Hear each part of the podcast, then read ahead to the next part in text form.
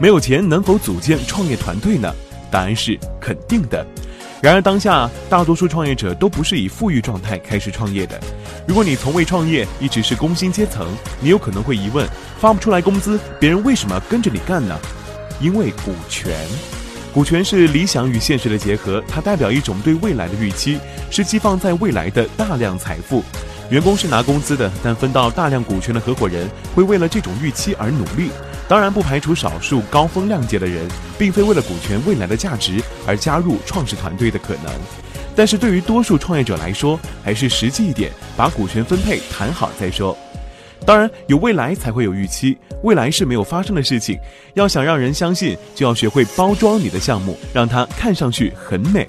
为什么草创的时候也要包装呢？答案是为了吸引合伙人。任何小项目都可能有大情怀，或者说可能性。一九八三年，如今富可敌国的苹果还远未成型。乔布斯为了让当时的百事可乐总裁约翰斯塔利加入苹果，说出了著名的：“你想要是卖一辈子糖水，还是要跟我一起改变世界？”空想不是问题，问题是你能不能去实现它。为了鼓舞士气。如果仅仅靠钱不能使员工振作起来，就要提一些容易令人激动的东西。小米坚持社会化营销，小米员工坚持高调发声，不仅是商业行为，也是管理策略。我们不能粗暴地称之为洗脑。企业文化不可否认地增强了员工对企业的认同感，这令雇佣关系不仅是你给钱我办事的买卖。为了吸引投资人，一个名为领克航天的学生创业团队在天使会一举斩获高额天使投资。尽管他们的团队不是很成熟，项目民用航天也显得是好高骛远。投资人是否认为这样的项目能盈利还不得而知。但每一个投了这个项目的投资人都产生了我支援了航天事业的满足感和成就感。仰望星空，焉知非福？为了建立品牌形象，腾讯在二十一世纪初就要宣称做互联网的水与电。在之后的十年里，他们逐渐靠近了这个目标。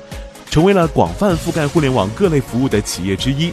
如果腾讯最初只将自己定义为 IM 或者门户，很难想象他们今天的成就。包装不仅是野心，也是战略方向。包装是欺骗吗？包装不是欺骗。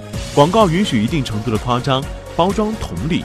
低调与高调不由包装本身来区分，低调也可能是一种包装。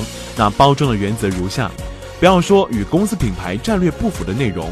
不要高大全，不要传达虚假信息，比如伪造身份、经历；不要将消费者期待拔高到自己无法满足的程度；不要用包装代替沟通，让人看到浮夸的表象，同时一定要让合伙人明白实情。